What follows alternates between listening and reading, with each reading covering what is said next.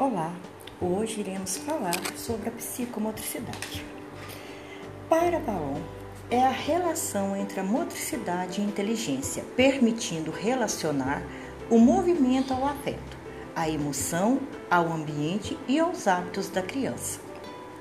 Agora, Vitor Fonseca relata o seguinte: é uma terapia que agindo por intermédio do corpo sobre as funções mentais perturbadas, considera a pessoa na sua totalidade, melhorando as qualidades de atenção, representação e relacionamento, visando, pelo movimento, uma organização mental cada vez maior.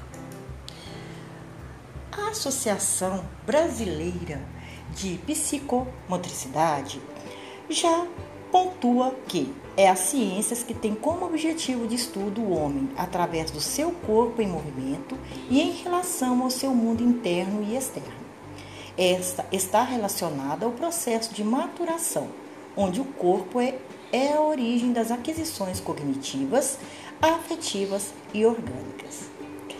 Boa tarde a todos e beijos!